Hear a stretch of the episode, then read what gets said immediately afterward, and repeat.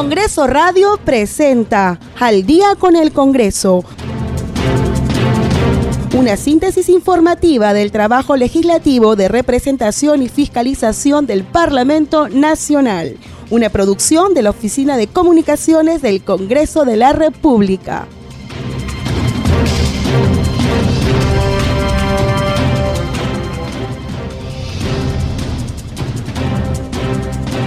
¿Cómo están amigos? Muy buenas noches. Ya estamos en el programa Al Día con el Congreso. Les saluda Gisela Sotero en la conducción con la grata compañía de Rómulo Vargas. ¿Cómo estás Rómulo? Buenas noches. ¿Cómo está Gisela? Ya estamos en un programa más de Al Día con el Congreso y de inmediato ya tenemos la comunicación con el congresista Axalón Montoya integrante de la Comisión Especial COVID-19, asimismo miembro de la Comisión de Salud. Y antes de ir a los temas de, fondo, Gisela, quisiéramos tener sus apreciaciones, congresista Montoya, muy buenas noches, en torno a esta controversia que se ha generado entre el Poder Judicial y el Congreso por la elección de los magistrados al Tribunal Constitucional.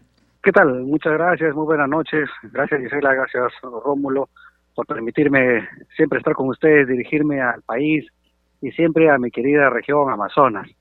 Sí, en realidad es preocupante lo que está pasando. Eh, hay acciones, digamos así, en el Congreso que no nos permite pues tener este como Congreso tener una idea clara. Nosotros como grupo parlamentario eh, y también FREPAP y el Partido Morado estamos este, en contra de este de esta elección del TC de la forma como se está haciendo y estamos cumpliendo de una manera también de las disposiciones del Poder Judicial, entendiendo que es una medida cautelar de suspensión, más no este, es una medida que, digamos, limita al Congreso en sus actividades. Eh, pero por otro lado también hay una serie de bancadas que, bueno, este, están siguiendo la misma línea para que se siga eligiendo eh, los este, magistrados. Sin embargo, quiero también este, expresar mi preocupación y al mismo tiempo mi decepción, porque lo que se ha visto ayer ha sido algo, algo bochornoso, quizás no hay palabras eh, de expresar, puesto que ustedes son de conocimiento que hay 15 candidatos que han sido calificados por la Comisión Especial. Sin embargo, se ha votado solamente tres y se ha visto todas esas artucias y artimañas en cuanto a usar el radio del Congreso para pedir pues reconsideración de los votos, nueva votación, pedir conteo nuevas de votos, reconsideración de la reconsideración solamente para tres. Entonces eso lo que quiere decir es que esto estaba direccionado a estos tres personajes. Y es más, estos tres personajes eh, están cuestionados por situaciones pues de, de los cuellos blancos, etcétera, ¿no? Entonces eso llama mucho la atención porque en realidad si ellos quieren continuar con una medida transparente, tal como la han planteado, deberían haber continuado pues votando por el cuarto, el quinto, el sexto, etcétera, hasta los quince. Sin embargo, eh, cuando vieron que los engreídos, entre comillas, o los que están direccionados no han sido calificados, no obtuvieron la, la votación, máximo llegaron a 84, pues han suspendido la, la, la, sesión del Pleno y nos, hecho, nos han hecho perder mucho tiempo porque había muchas cosas más que debíamos de haber conversado dentro de la agenda. Sí, congresista, hay eh, muchos cuestionamientos que se ha ido realizando en realidad a la forma como se ha estado llevando este proceso, tanto de convocatoria, selección, las preguntas mismas que se mencionaban durante las entrevistas y esta votación que todavía eh, sigue generando eh, polémica. La presidenta del eh, Poder Judicial, Elba Barrios, nuevamente se ha pronunciado sobre este punto y ha mencionado que cada ciudadano o autoridad debe responder sobre el cumplimiento o incumplimiento de un mandato judicial, esto en clara referencia a lo que está pasando con el Congreso. Sí, de hoy en la mañana en la Junta de Portavoces se presentó el procurador y también expresó lo mismo. Cada congresista y cada como ciudadano es eh, responsable de su votación, no ha limitado, tampoco ha ordenado. Creo que es una medida muy directa de decir cada quien es responsable. Pero quiero agregar algo que nos ha llamado la atención. Nosotros somos quizás nuevos en política y tenemos los ojos abiertos para captar ciertas sensaciones ayer eh, desde la bancada hemos transmitido en directo por redes, porque era bochornoso ver algunos eh, eh, personajes, colegas de algunas bancadas presionando a otros, llamadas por otro lado, arrinconando a algunos colegas para hacer para convencerlos que cambien el voto, etcétera. Ese acto de desesperación y eh, eh, nos lleva a pensar muchas cosas y genera muchas suspicacias, ¿no? Genera muchas suspicacias y en general quería decirles, en resumen, una frase. A mí me da la impresión, y lo digo a título personal, no es que se quiere cambiar el, el, el TC, sino lo que se quiere es poner a mi gente en el TC. Eso es lo que se ha visto ayer y eso es lo que lo resume. Pero esto, congresista, no haría más que deslegitimar este proceso del cual ya lamentablemente eh, ha caído en una sombra de cuestionamientos. Por supuesto que sí. Todas estas actitudes eh, eh, son bochornosas y eso demuestra que, que, como digo, hay unas preferencias. El día de hoy ha renunciado uno de ellos por decoro y en verdad yo me pongo al lado y los he comentado a los colegas para decirles, ¿y cómo se siente el que está en el número 4, número 5 o número 10? Que los han tenido ahí de relleno para una lista y luego que ni siquiera sean considerados para la votación. Eso es algo bochornoso, significa que todo está este, eh, amarrado. Y por otro lado, también, ¿dónde está la meritocracia? Pues es algo contraproducente que una comisión califique a uno con un puntaje muy, muy alto, como ha sido el número uno, y sin embargo en la misma en la misma sesión del pleno que debía legitimarse o con la votación pues no ha tenido más que ocho votos a favor.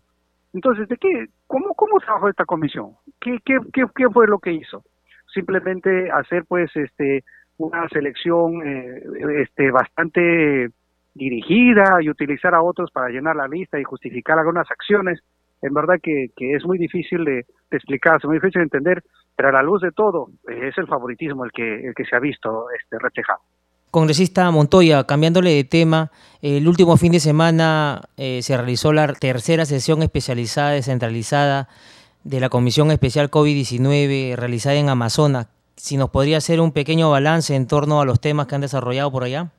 Sí, mira, muy interesante y mi felicitación a la, al presidente de la Comisión COVID, al, al colega Inga Sales, por haber eh, escuchado eh, una motivación y una solicitud del despacho para ir a mi querida región Amazonas, eh, una región pues olvidada y siempre marginada por el Ejecutivo.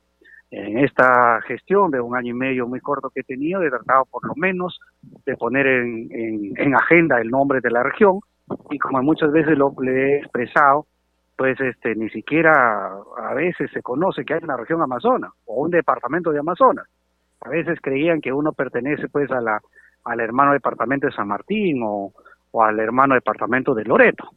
Pero lejos de eso, pues hemos sido eh, muy preocupados porque seguimos todavía con en la calificación de riesgo alto. Hemos ido a verificar los dos CATs de Bagua Grande y de Bagua, sobre todo cómo funciona y sobre todo el abastecimiento de oxígeno. Eh, bueno, eh, en general ha sido una están trabajando bien, algunas dificultades en cuanto a los bonos COVID, que no ha llegado al personal de salud, pero obviamente que de las 100 camas solamente están ocupadas 5, eso nos eso es bueno, porque significa que los casos están disminuyendo, y en Bagua teníamos 9 de los 50 camas ocupadas. Sin embargo, siempre nuestra preocupación son las camas UCI, y eso es lo que la comisión pues lo ha tomado eh, como referente para poder hacer los pedidos receptivos. Eso fue el día domingo y agradecer que domingo hemos trabajado. Y el día lunes, ya en la mañana visitamos el, Hospital Virgen de Fátima. es muy preocupante, las camas UCI, las 11 camas que este, tienen están eh, ocupadas. Y aparte de eso, el problema básicamente es en, la, en cuanto al abastecimiento de oxígeno. Teníamos tres plantas pequeñas, una de las cuales está inoperativa ya, y no da abasto para poder colocar más este, camas UCI por la misma presión del oxígeno. Hay pendiente que nos abastezcan con dos plantas de oxígeno adicionales que nos ha ofrecido el Premier y el, la Premier y el Ministro de Salud, incluso el mismo Presidente de la República. Ojalá nos puedan atender. Pero lejos de eso también mi preocupación es la lavandería y los calderos del Hospital Virgen de Fátima, que en verdad, en verdad está calamitoso da mucha pena. Y por la tarde ya se llevó la reunión, eh, la sesión descentralizada en el auditorio de la Universidad Nacional Toribio Rodríguez Mendoza, con la participación de algunas autoridades del gobierno regional. Mostrar mi desazón, mejor intención hemos tenido, sin embargo, muchos alcaldes provinciales no han acudido, a pesar que ellos son los que siempre insisten que les apoye, y ha sido un momento, muy, eh, una oportunidad muy grande que se ha perdido, para, para ir y escuchar sus necesidades. Congresista, tal vez lo que no este estamos tomando en cuenta es que ya con la con el ingreso de la variante Delta aquí a nuestro país y confirmada en algunos puntos también de la capital y otras regiones, y estamos concentrados todavía, no salimos de terminar este asunto de las elecciones que sigue generando cada día más polémica y ahora entramos en una nueva polémica con la elección a los nuevos magistrados del Tribunal Constitucional y tal vez no estamos eh, viendo la realidad que podríamos también recaer en una temida tercera ola. Pasó algo similar con la primera ola que pensábamos que la segunda ola iba a ser una, una posibilidad casi nula. Sin embargo, vimos que esta situación nos dio pues contra el piso y hemos lamentablemente perdido a muchos peruanos, miles de peruanos. Sí, lastimosamente, eh, siempre lo hemos comentado, tenemos también una sociedad que no nos permite cumplir con las normas de salud, que eso es parte de nuestra falta de adecuación en la cultura de salud pública. Por otro lado, un tema muy convulsionado de los políticos, el Parlamento no es la excepción con todo lo que estamos llevando, pero también de los candidatos, atizando siempre a estas concentraciones, que no conlleva nada bueno, pues esto hace que incremente los casos que vamos viendo, sobre todo con esta variedad delta, que es sumamente eh, agresiva, mucho más compleja, aunque gracias a eso en Arequipa pues ya se está cambiando las medidas más rigurosas, se está soltando un poco cuando ya se levantó el, cerco epidemiológico.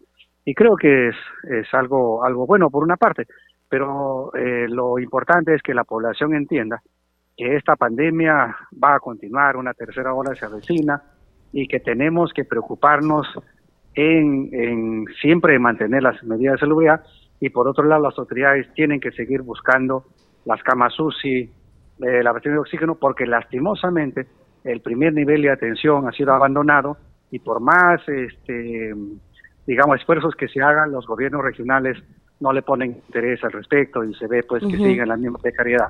Ese es un gran problema que hay que Si bien es cierto, congresista, hemos bajado en el nivel de contagios y también de fallecidos, algo que es, por supuesto, eh, un punto para, para estar eh, agradecidos, pero vemos que las camas UCI en su mayoría siguen ocupadas. Y si hablamos de la posibilidad de contagios eh, que puedan darse con la variante Delta, no, no podríamos nuevamente eh, caer en, en, esta situación donde miles de peruanos fallecían justamente por esta falta de atención. Sí, efectivamente tiene razón en el comentario. Lo que sucede es que hasta el momento no se ha tomado conciencia de lo que significa eh, el factor preventivo. Es evitar que los pacientes lleguen a, clases, a, casos moderados o a casos severos, en otras palabras, evitar que lleguen a la UCI.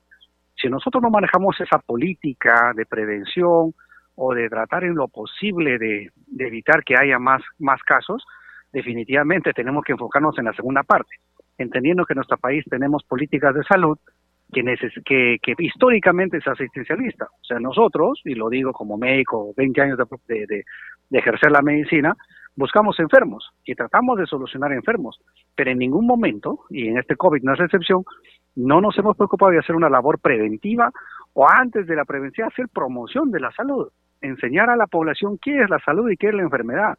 Lastimosamente nunca se ha difundido eso y quiero hacer una crítica en el sentido de que la salud de nuestro país pues es un negocio. Entonces siendo un negocio, lo que interesa es que haya enfermos. Bajo esa lógica, nosotros en, esta pandemia también estamos tratando de atender enfermos. Entonces, si vamos a atender enfermos, nuestra política tiene que cambiar y mirar sobre, eh, digamos, la adquisición de camas UCI, sobre las los adecuados servicios de, de, de, de, los, incluso los aditivos de las camas UCI, no se trata solamente de camas, sino también adicionalmente equipamiento y recursos humanos, que es sumamente importante. Congresista Montoya, muchas gracias por haber estado con nosotros en el programa Al día con el Congreso. Estaremos en comunicación con usted más adelante. Muy buenas noches. Así es, sí. Muchas gracias y, gracias por la oportunidad nuevamente. Continuamos con el programa Al día con el Congreso y a esta hora de la noche tenemos información en vivo con nuestro colega de la multiplataforma del Congreso de la República, Francisco Pérez. ¿Cómo está Francisco? Muy buenas noches. ¿Qué tal, Rómulo? ¿Cómo estás? Buenas noches. Buenas noches, Gisela. Buenas noches a nuestros amigos y amigas oyentes del día con el Congreso. Hoy eh, diversas actividades, eh, desde muy temprano por la mañana, que se reunió la Junta de Portavoces, eh, donde se llevaba una serie de acuerdos. Básicamente fue iniciar el pleno, la sesión del pleno programada para hoy, pero con lo que es la agenda ordinaria, es decir, el tema de la aprobación de dictámenes, de proyectos de proyectos de ley y otros temas que se encuentran pendientes de hace ya varios días, que han pasado de comisiones hasta los eh, estamentos, en este caso del Pleno del Congreso.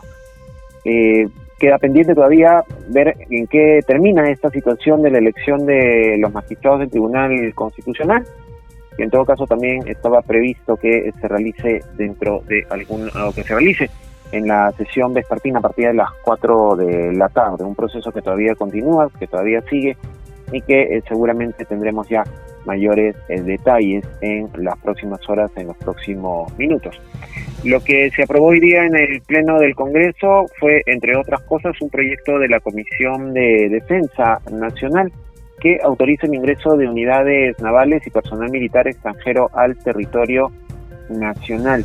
79 votos a favor, 12 en contra y 16 abstenciones. Fue lo que logró este proyecto de la comisión que preside el congresista Daniel Urresti, quien aseveró que el proyecto de esta resolución legislativa enviado por el Poder Ejecutivo propone autorizar el ingreso de unidades navales y personal militar extranjero con armas de guerra, de acuerdo con el programa de actividades operacionales de las Fuerzas Armadas peruanas con Fuerzas Armadas extranjeras, correspondiente al presente año. Urresti Helera señaló que tal como se manifiesta en la exposición de motivos, la Marina de Guerra, en función de compromisos operativos asumidos, tiene como finalidad incrementar niveles de entrenamiento e interoperabilidad, afianzar lazos de amistad, cooperación y reciprocidad con Fuerzas Armadas de otros países. Entre los eventos que se van a realizar con motivo del ingreso de Fuerzas Armadas extranjeras está la clausura de la decimocuarta campaña de apoyo al desarrollo binacional Colombia-Perú a realizarse del 17 al 18 de julio de este año, con la participación de unidades de apoyo de la Marina de Guerra y de la Armada Nacional de Colombia, eh, las embarcaciones Leticia, Cotuje y Bongo Hospital. Asimismo, el ejercicio operacional Bracolper Naval y la visita oficial al puerto de la ciudad de Iquitos por el aniversario de la independencia de la República del Perú a realizarse conjuntamente con eh, naves de la Marina de Brasil y de la Armada Nacional de Colombia. Es parte de lo que se ha aprobado entonces como eh, este proyecto de la Comisión de Defensa, un proyecto de resolución legislativa que fue finalmente aprobado. Se ha aprobado también declarar de interés nacional y de necesidad pública la creación de la zona franca en Chimbote. El proyecto fue aprobado por 107 votos a favor y exonerado de la segunda votación y fue sustentado por el congresista Anthony Novoa, presidente de la Comisión de Economía. El objeto de la ley es declarar de interés nacional la creación de esta zona franca en Chimbote para la realización de actividades industriales, agroindustriales, ensamblaje, maquila y servicios con la finalidad de contribuir al desarrollo socioeconómico sostenible de la región Ancash. Esta zona franca estaría ubicada en la provincia del Santa se plantea la constitución de un comité de organización y administración para definir el espacio físico de la zona franca de Chimbote. El congresista Otto Gibovich eh, representante de esta región ha saludado la aprobación de este eh, proyecto que ha señalado va a redundar en beneficio de la economía de la región Ancash. Lo que regresó a comisiones o pasó a cuarto intermedio fue la propuesta de creación del Colegio de Fisioterapeutas. Esto con la eh, necesidad de socializar mejor la propuesta de este proyecto de ley que plantea la regularización del ejercicio profesional de la fisioterapia en el país y la creación del colegio de dichos profesionales.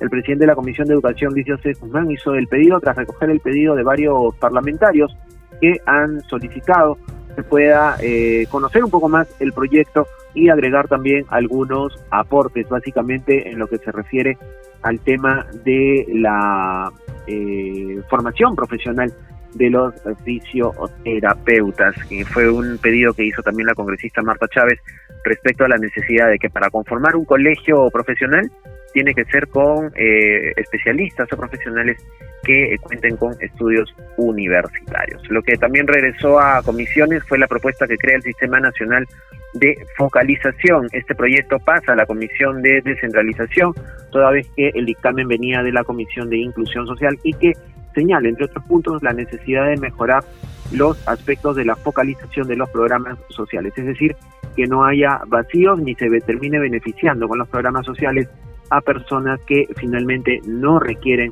de los servicios que brindan estos programas gubernamentales. Es la información que tenemos por el momento, Rómulo Gisela. Retornamos con ustedes. Adelante. Congreso Regional. Y en estos instantes estamos ya en la línea telefónica con nuestro colega de la multiplataforma del Congreso de la República, Josman Valverde, para que nos brinde su reporte sobre las actividades a nivel regional. ¿Cómo estás, Josman? Adelante. ¿Cómo estás, Gisela? Buenas noches. Buenas noches, eh, además a todos los amigos que nos escuchan siempre a través de Congreso Radio y de Radio Nacional del Perú en las diferentes eh, ciudades del país para dar cuenta, como bien lo dice Gisela, de las actividades que los congresistas han desarrollado en el interior del país. Pese a ser un día de sesión plenaria, hay de todas maneras algunas actividades que compartir, eh, porque las tareas descentralizadas del Parlamento no se detienen. Por ejemplo, podemos dar cuenta que una delegación de congresistas se encuentra en San Martín, en la región eh, de la selva norte del país, cumpliendo precisamente actividades. Y al respecto, la congresista Jessica Paza ha informado en sus redes sociales que sostuvieron una reunión con el presidente de Perú Palmas, junto con el congresista Manuel Aguilar Zamora y Raúl Machaca Mamani, listo con el fin de apoyar a los productores palmicultores. Han eh, cumplido actividades en esa ciudad y se han reunido con estos productores y la congresista considera que es momento de dar oportunidad a los palmicultores peruanos, porque dice que la palmicultura es una oportunidad para el agro en la selva, aumentando el área cultivada y además, lo más importante es que generan puestos de trabajo. En esta situación señala que la reactivación tiene que pasar por darle prioridad a la producción nacional para que compita en igualdad de condiciones con el producto importado que no sea sujeto a subsidios. Es de este modo como los legisladores, eh, dentro de las diferentes actividades que han cumplido en esa zona de la selva del país, se han dado tiempo precisamente para conocer la problemática que afecta a estos productores palmicultores y sobre todo recoger eh, sus inquietudes, tomar nota de sus demandas a fin de canalizarlas como corresponde y de eh, impulsar este desarrollo de este sector de los farmicultores. Y, también ya pasando a otra información, eh, una noticia de mucho interés para quienes nos escuchan en Huancavelica. Si bien es cierto, se ha dado en Lima, está muy ligada a esta zona de Huancavelica. ¿Por qué? Porque una delegación de pobladores de Guayanay, que está ubicado en la región que mencionamos, Huancavelica, ha sido recibida por el congresista Ken John Durant en el Congreso, en sus oficinas. Eh, ha sido al ritmo de música huancabelicana que se han reunido con el parlamentario para dialogar precisamente sobre la necesidad de poner al voto un proyecto de ley que promueve la digitalización de Guayanay y precisamente el parlamentario ya ha gestionado la inclusión del tema de la agenda en el Pleno. Ha sido toda una celebración la música precisamente eh, que han traído todos ellos al ritmo de esta música huancabelicana, han llegado con arpas, instrumentos musicales, precisamente para celebrar por anticipado ya esta eventual aprobación. ¿De qué trata? Esta jurisdicción es ubicada en el distrito de Anta, en la provincia de Acobamba, en la región huancabelica. Y es así como prácticamente han eh, eh, desarrollado o eh, realizado toda una un ritual, por decirlo así, musical en los exteriores de la oficina del congresista Durán, esto en el centro de Lima. Ahí escuchamos un poquito de la música que eh, ellos eh, tocaban a manera de promover el desarrollo de esta jurisdicción de Guayanay. Han llegado con sus arpas, sus instrumentos musicales, eh, lo que hay que mencionar, Gisela, es que ese proyecto inicial fue observado por el Poder Ejecutivo y que ahora va a depender del Congreso precisamente optar por la insistencia. El congresista ha dicho precisamente que ya se ha logrado incluir en la agenda del Pleno en esta sesión que incluso hoy en las primeras horas ha permitido, de la mañana, ha permitido eh, discutir temas diferentes al Tribunal Constitucional y eh, entonces ahí está mm, eh, expectativa de los pobladores que llegaron hasta Lima para que se eh, cumpla con someter al debate o a la votación respectiva de la insistencia y cristalizar así el sueño de todos ellos de que Guayanay se convierta finalmente en un distrito y que va a permitir justamente una vez que se logre esto el desarrollo de toda esta zona o contar con más recursos, más presupuesto a fin de canalizar también las propias eh, obras que ellos requieren para eh, lograr este ansiado desarrollo. Es la información, Gisela. Volvemos contigo estudios para continuar con el desarrollo de más noticias. Adelante y muy buenas noches.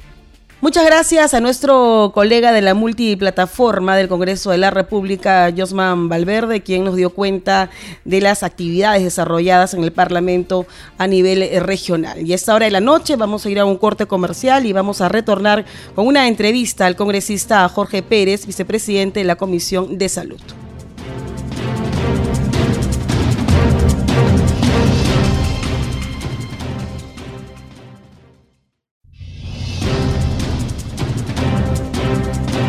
Continuamos con el programa Gisela y esta hora de la noche nos atiende muy amablemente el congresista Jorge Pérez, vicepresidente de la Comisión de Salud y también integrante de la Comisión Especial COVID-19. Congresista Pérez, muchas gracias por acceder a la entrevista. Encantado, muy buenas noches Gisela, muy buenas noches Rómulo, este, bueno, a tu disposición. Eh, muchas gracias por eh, darnos unos minutos. Eh, el motivo de nuestra, de nuestra conversación es para que nos dé cuenta de cómo está la, situación en estos momentos a su criterio, usted que integra este importante grupo de trabajo, sobre cómo se está llevando el proceso de vacunación y también, por supuesto, lo preocupante, el ingreso de la variante Delta a nuestro país y en algunos puntos también de la capital. Encantado. Primero que nada, para poder enfocarnos en el tema de la salud, tenemos que hablar siempre los cinco componentes básicos. Nunca me voy a cansar y de repente los que me escuchan en el noticiero o de pronto todas las noches, eh, cada vez que he podido participar, no dejo de hablar lo siguiente porque la gente tiene que entender. Salud es promoción, prevención, diagnóstico, tratamiento y rehabilitación. La vacuna está a nivel de prevención. La promoción es lo que estamos haciendo en este momento, hablar de ello. El recurso humano la infraestructura y el equipamiento son los que dan justamente estos cinco componentes de salud. Muy bien, hablemos ahora de la vacuna. La vacuna, tal cual como se está viendo ahora, tiene serios problemas y serias dificultades, no porque lo dice el congresista Jorge Pérez, sino porque es la historia natural de la enfermedad, es la historia natural del virus. El virus tiende a mutar. Las mutaciones hace tres, cuatro meses ya se estaban identificando. Habían siete mutaciones a nivel de la, de, la proteína spike, o sea, del que se une a la célula, que es básicamente el receptor celular, que es el ACE, la enzima convertidora de angiotensina 2. Y esta, esta, esta proteína ya tenía algún tipo de mutaciones que adicionalmente a las 7 que había eh, en, en, otras partes ya sumaban 14 mutaciones. Así la conocimos a la variante P1, y que es la variante brasileña que ahora ya les han dado algunos nombres. En ese sentido, tenemos otras variantes que de hecho lo que tiene encima de lo que ya conocemos que es la enfermedad SARS, que es el síndrome respiratorio agudo severo, es la virulencia, es la capacidad de transmitirse mucho más rápido y de desencadenar la enfermedad de una manera mucho más agresiva, porque antes nosotros conocíamos a un paciente eh, que era leve, que había algunas dificultades respiratorias, que no, no, no bajaba la saturación de oxígeno, y el moderado que ya tenía algún tipo de problemas de, la, saturación, pero rápido mejoraba, y el severo que necesitaba la ayuda ventilatoria, ¿no? Como el ventilador mecánico, alto flujo de oxígeno y todo lo demás. Ahora ya no, ya tenemos los pacientes leves que pasan directamente a severos, y esto ha traído como consecuencia obviamente la alta tasa de letalidad, unido a la desatención, que es la otra otros componentes aparte de la promoción y prevención, que es el diagnóstico, porque hay que hacer diagnóstico de, de, que si está presente o no el virus mediante PCR, que es la reacción de cadena de polimerasa, o la prueba antigénica, que nosotros ya la conocemos. Y la otra es el tratamiento, que poco o nada sabemos al respecto. Se ensayan muchos medicamentos para poder tratar pero a la, a la larga no, no tenemos un medicamento concreto para tratar un antirretroviral, un medicamento que corte el cuadro infeccioso este, concomitante o, o, o, que se suma a las infecciones virales, por ejemplo, las enfermedades nosocomiales u hospitalarias, que al final terminan matando al paciente. No es el virus, quien mata es los, las bacterias intrahospitalarias. Y lo otro que representa el problema de la rehabilitación pacientes que quedan con pulmones fibróticos, que dentro de poco va a ser el gran problema económico de nuestro país. Congresista, sobre, sobre este punto eh, es importante, por supuesto, que la población sea disciplinada, que la población cree conciencia de que todavía el virus no se ha terminado, la pandemia no se ha terminado, no hemos combatido todavía lamentablemente el coronavirus. Hay miles de peruanos que han fallecido durante todo este proceso, pero sin embargo ahora podemos observar a raíz de las informaciones que dan los medios que pareciera que en algunas partes eh, de, del Perú siguen con los privaditos, siguen con las reuniones, siguen con las fiestas en casa, no se colocan bien la mascarilla, como si el virus ya se hubiera pues este terminado aquí en el Perú, no sé qué le parece. Lo que pasa, este, Isela, que es, es natural que el ser humano tienda a, emanciparse, si queremos decirlo de esa manera, o sea, liberarse. Eh, de pronto, por, y, eso necesita, por eso yo le decía, la promoción. La promoción de la salud, ¿qué significa? Por favor, lávate las manos, por favor, este, ponte bien la mascarilla, hacer recordar, a todos nosotros, en realidad, incluso médicos, no médicos, profesional de salud y no. Hay que hacer siempre recordar. Por eso es que en este momento, por ejemplo, las municipalidades, yo que les dije acá en la municipalidad, en Lambayeque, en Chiclayo, por ejemplo, alcalde me reuní, le dije que, que, que algunas personas se cubran y que se pongan una, un, un, un este, unos, eh, unos disfraces de virus y que se vayan por, por lugares donde hay mucha concentración y hacerles recordar a la gente que por si acaso el virus está presente. Esa es la parte de la promoción, o sea, la sensibilización, de hacer entender que el virus todavía está presente. Y esto nos pasa incluso en los hospitales, pasa en los, en los establecimientos de salud. Por ejemplo, ves a un paciente y te olvidaste de cambiarte la mascarilla, te olvidaste de cambiarte de los guantes, porque crees que las cosas ya, ya, ya pasaron. Este es un virus muy mortal, Gisela, y acá nosotros tenemos que, que encontrar algo que es importante, y es que la vacuna, que para nosotros realmente es un problema seguir hacia adelante, porque acuérdate que tras la vacuna existen 7.800 millones de seres humanos y aparentemente ahora se reduce la cantidad de vacunas porque ya tenemos información fidedigna de que la vacuna contra la COVID-19 Made in China tendría algunos problemas al respecto porque tenemos médicos profesionales salubristas que se inyectaron, que se pusieron la vacuna y después de las dos dosis pasaron los 90 días y dos, por ejemplo, de ellos han fallecido. Entonces, ¿Qué es lo que se ha hecho al respecto? Nosotros hemos tenido en la Comisión COVID justamente a un profesional eh, que nos dijo y que se reafirma lo que yo les decía hace algunos meses. Y el tema es que nunca nos hacen caso a nosotros los médicos. Por favor, las personas que ya cumplieron 90 días de vacunados, a hacer una prueba básica que se llama prueba de anticuerpos neutralizantes. Hay varias modalidades de análisis, la prueba de LISA, la prueba de eh, eh, em, quimioluminiscencia, hay varios, varios mecanismos, pero el tema es que los anticuerpos neutralizantes son los componentes cuantificables y evaluables más rápidos, no significa que sean los únicos, para poder determinar si es que tienes tú eh, la protección adecuada. Entonces eso es lo que nosotros hemos pedido, que el Estado haga masivamente eh, el análisis de los anticuerpos neutralizantes para el profesional de salud que se ha vacunado. Congresista Pérez, ¿y cómo saber o cómo se evalúa si se está llegando a una meseta de contagios y muertes por COVID, porque en los últimos días en Arequipa no se ha aumentado el número de muertes ni contagios por el nuevo coronavirus. Yo creo que también tiene que ver mucho el efecto de la vacunación, definitivamente.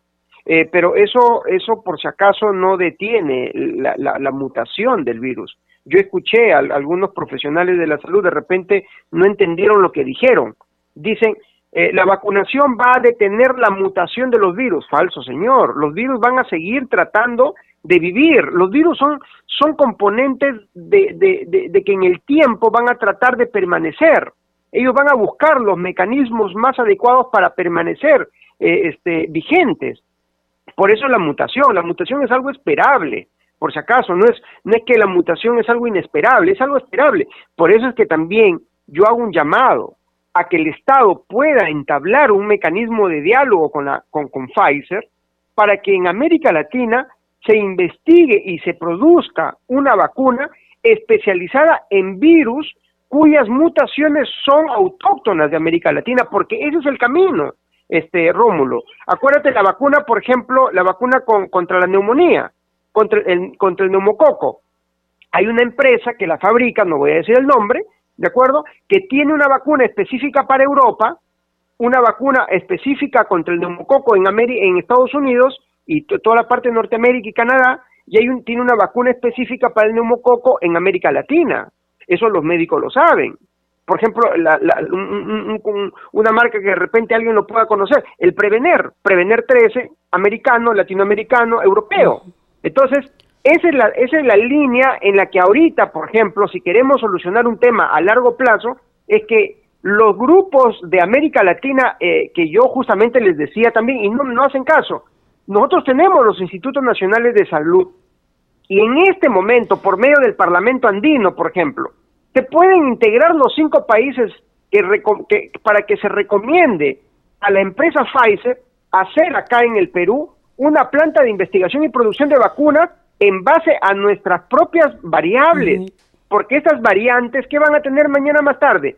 Una, una nueva cepa. ¿Y esa nueva cepa qué significa? Un nuevo virus. Entonces, si ya conocemos esa situación, debemos de seguir en esa línea. pero sabemos que se están haciendo esfuerzos eh, de parte de, del Ejecutivo, en realidad de, toda, de, de todos, ¿no? un esfuerzo en conjunto para eh, que el proceso de vacunación avance de manera exitosa. Sin embargo, hay más de un millón eh, de peruanos, nos referimos específicamente a adultos mayores que sobrepasan los 60 años, que todavía no han tenido acceso ni siquiera a la primera dosis. Y según los datos abiertos del propio Ministerio de Salud, esta, estas personas se encontrarían en, las regiones de Loreto, Puno, Cajamarca Ucayali, que son las que más registran justamente este ausentismo. O sea, habría que ver también, congresista, que no solamente es iniciar el proceso de vacunación, sino también adecuarse a a cada realidad que tienen también las regiones. Hay algunas personas en este grupo que se encuentran en, pueblos alejados y de repente no les es muy factible llegar al punto de vacunación.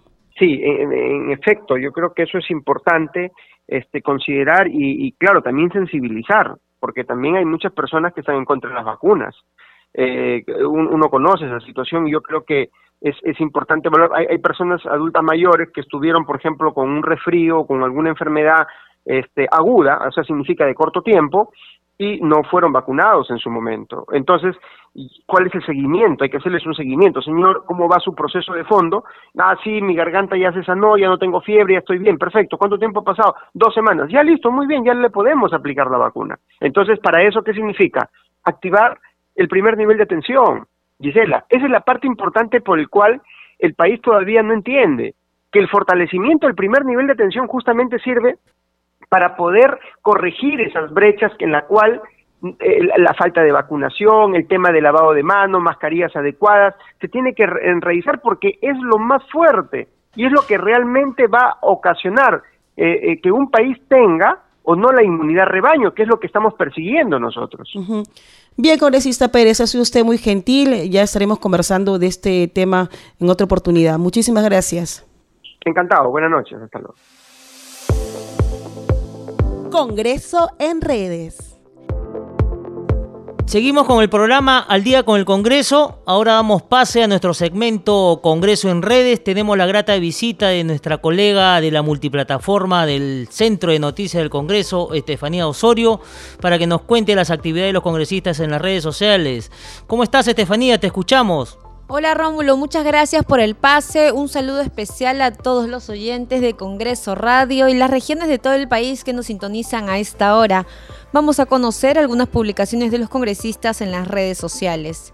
Y empezamos con el congresista Juan Carlos Oyola Rodríguez de Acción Popular, quien hace llegar un saludo especial a sus correligionarios por su 65 aniversario defendiendo la democracia.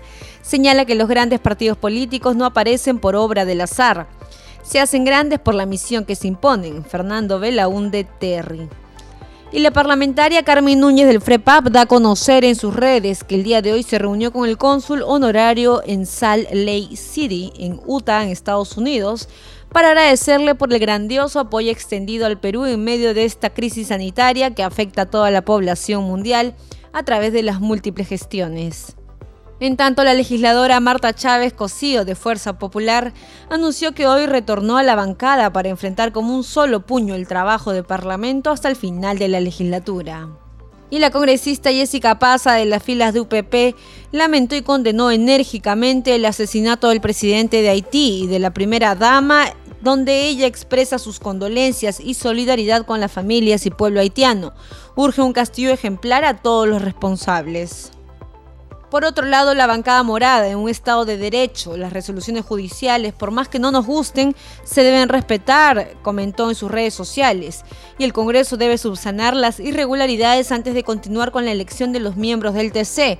La bancada respetará la ley y no participará de un proceso irregular. Por su parte, también la bancada del Frente Amplio indica no a la elección express de los magistrados del TC. Ningún poder del Estado está exento de cumplir con las resoluciones judiciales. Y bien amigos, hemos llegado al final de nuestro segmento Congreso en redes, solo para recordarles a nuestros oyentes que siempre pueden mantenerse informados de todas las actividades parlamentarias siguiendo nuestras redes sociales en Instagram, Facebook y Twitter. Ya saben que nos encuentran como Congreso Perú. Adelante contigo en Estudios Rómulo. Continuamos con el programa Al día con el Congreso y a esta hora de la noche vamos a conversar con la congresista María Teresa Cabrera, ella es miembro de la bancada de Podemos Perú, sobre esta polémica que se ha generado a raíz de esta resolución judicial que obliga al Congreso de la República cesar momentáneamente en la elección a los nuevos magistrados del Tribunal Constitucional. ¿Cómo está, congresista? Bienvenida al programa. ¿Cuáles son sus impresiones? Bueno, en principio debo rechazar la injerencia eh, de esta jueza en un proceso que le compete de manera exclusiva y excluyente al Parlamento, de conformidad con el artículo 201, pues somos los únicos que podemos cambiar a los miembros del TC. Los miembros del TC ya están deslegitimados, ya tienen periodos vencidos más de dos años, se aferran un cargo, imagino, por el sueldo, ¿no? En julio ellos van a recibir, según he visto eh, publicado, como 70 mil soles cada uno de ellos. Entonces yo creo que existen otros motivos subalternos y además también porque no olvidemos que la presidenta del TC se reunía con Martín Vizcarra Disque para el Consejo de Estado. Entonces ella no era un poder del Estado, entonces, más bien, en vez de preocuparse en sacar tantas resoluciones que tantos peruanos están eh, interesados en que se resuelvan ante el TC, ella estaba ahí. Cada cual uno nos pagan para ejercer nuestro trabajo desde donde nos corresponda. ¿No? Y bueno, pues acá la, yo lo que quiero decir es que lamento que la presidenta del Congreso no haya defendido el fuero, a diferencia del congresista, del vicepresidente Luis Roel, quien sí lo ha dicho y lo entiende así, ¿no? Es lamentable. Es tan es así que por más eh, prevaricadora que sea la resolución de la jueza, la presidenta del Poder Judicial ha salido a decir que se deben respetar las decisiones eh, jurisdiccionales, ¿no? Sin embargo, omitió señalar que se deben respetar siempre y cuando estas no sean contrarias a la Constitución y eso no lo digo yo, eso está en la ley orgánica del Poder Judicial y en la ley de la carrera eh, judicial, ¿no? Entonces, la verdad que eh, nosotros, elijamos o no, se ha realizado un proceso, se había señalado una fecha y no era justo que se pretenda paralizar con una resolución que todavía tiene, eh, que ha sido notificada por casilla electrónica y que recién estaría surtiendo efectos el día de hoy. ¿Por qué? Porque el es electrónico surte a los dos días y yo no sé por qué el día de ayer la presidenta se hacía tanto problema, ¿no?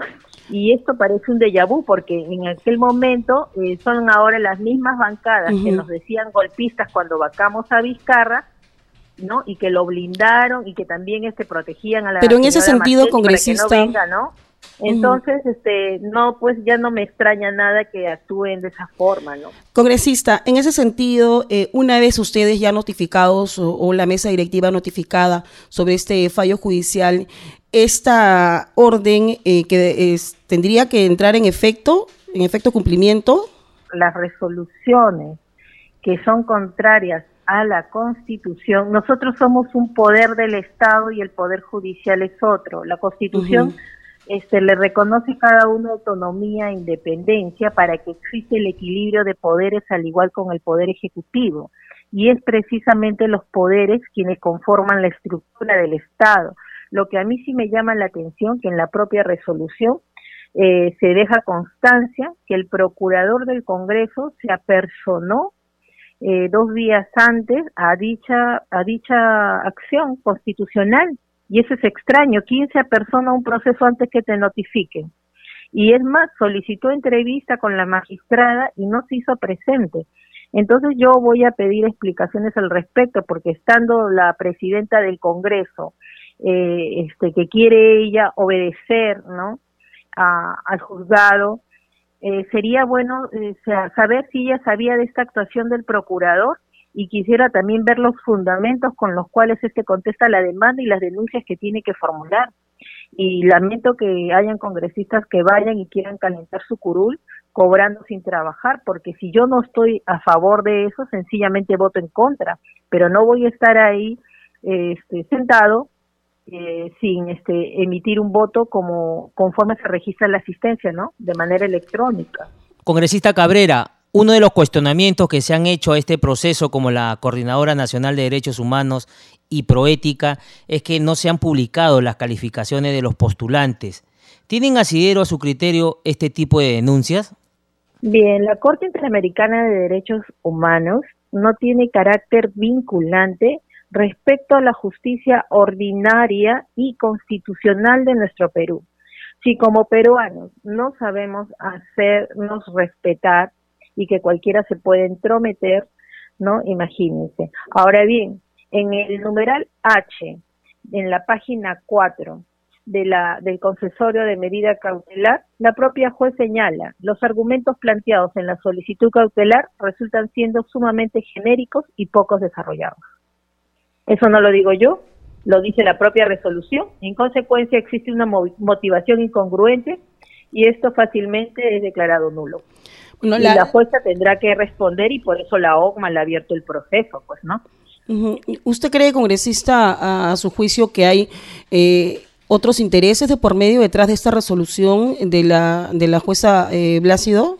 Miren, yo no conozco a la jueza Blácido, acabo de escuchar en las noticias que, bueno, no tendría solvencia moral porque ella misma ahorita está en un proceso de, postulación para ser juez, ¿no? Entonces, este, la verdad, no sé, sin embargo, puedo atribuir quizás a que eh, no ha estudiado bien, eh, no quiero ser mal pensada, sin embargo, ella también fue la que resolvió el amparo contra Vizcarra, ¿no? Y habría que la OGMA, yo le pediría a la OGMA, si es que con la misma celeridad que ha resuelto este caso y sacado la medida cautelar, eh, que verifiquen si tienen otros procesos, a otros amparos y les ha dado el mismo tratamiento. Lo que hemos visto, congresista Cabrera, en estas sesiones es que aún no hay consenso para elegir a los magistrados. Los candidatos que obtuvieron mayor puntaje no han obtenido finalmente los votos requeridos, como el doctor Calle, Ollarse y Hackanson. ¿Se podrá terminar con este proceso de elección? La verdad que yo espero eso. Me parece que algunas bancadas no han estado bien asesoradas, ¿no? Porque bueno, eh, gente de lagarto está infiltrada en todos lados, así que no me llama la atención. Eh, porque habiéndose comprometido a participar, que después no lo hagan, con temor, ¿no? Y es más, he escuchado eh, a un congresista de los que no han querido este, trabajar, ¿no? Eh, que están pensando que nos van a denunciar. Yo quisiera que me denuncien a mí. Me encantaría, porque yo me denuncia, la denuncia es falsa, le hago una indemnización por daños y perjuicios y como tercero civilmente responsable el partido al que representa. Ahora, el Partido Morado también eh, se ha abstenido de participar en esta en esta elección. Eh, ¿Usted considera bueno, ellos también blindaron a Vizcarra, ¿no? Es más, ellos sacaron un comunicado diciendo de que eh, el retorno de Vizcarra, pero cuando ya salió Sagasti ya se quedaron calladitos. ¿Usted cree entonces que hay aquí más intereses eh, partidarios o políticos que cumplir con el mandato jurisdiccional que la población les ha encomendado al elegirlos? Yo puedo decir respecto a mi persona, a mi conducta, a mi trayectoria profesional y a mi solvencia moral. Que yo sí trabajo con honor y eficiencia para lograr resultados para nuestro país. Y no lo vengo a hacer recién este año y medio en el Congreso. Tengo 25 años y 10 meses de trayectoria ininterrumpida e impecable en el Poder Judicial, por motivo por el cual me han otorgado esa licencia. Y yo no voy a venir a hacer menos al Parlamento y sobre todo defraudar a todos los peruanos que confiaron en mí, ¿no? Y tampoco, porque eso es lo que yo quiero hacer, un buen trabajo, esté donde esté y de manera técnica. ¿Usted se mantiene, congresista Cabrera, con su postura a participar en esta elección, pese a que el Poder Judicial puede accionar con algún recurso en contra? No, no, porque es bien claro. La doctora Elvia Barrios este, ha puesto una parte nomás del artículo quinto de la Ley Orgánica del Poder Judicial, ¿no? Ese, pero no ha tenido en consideración que el artículo segundo y el artículo primero, el artículo segundo de la Ley Orgánica del Poder Judicial y el primero de la Ley de la Carrera Judicial dice, ¿no? Que los jueces son independientes, autónomos en sus funciones jurisdiccionales, pero, pero sujetos a la Constitución.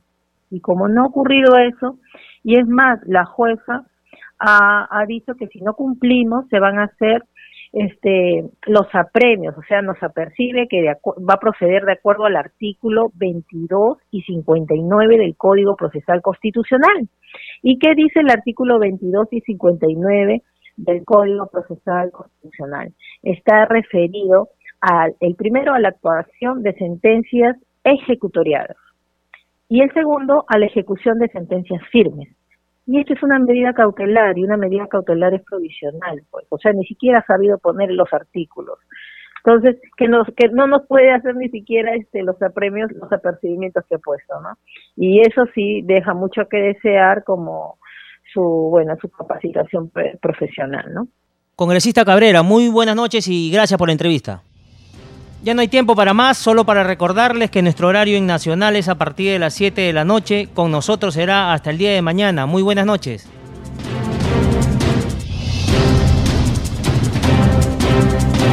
Congreso Radio presentó Al día con el Congreso una síntesis informativa del trabajo legislativo de representación y fiscalización del Parlamento Nacional, una producción de la Oficina de Comunicaciones del Congreso de la República. Los invitamos a visitar nuestras redes sociales y sitio web ingresando a www.congreso.gov.pe.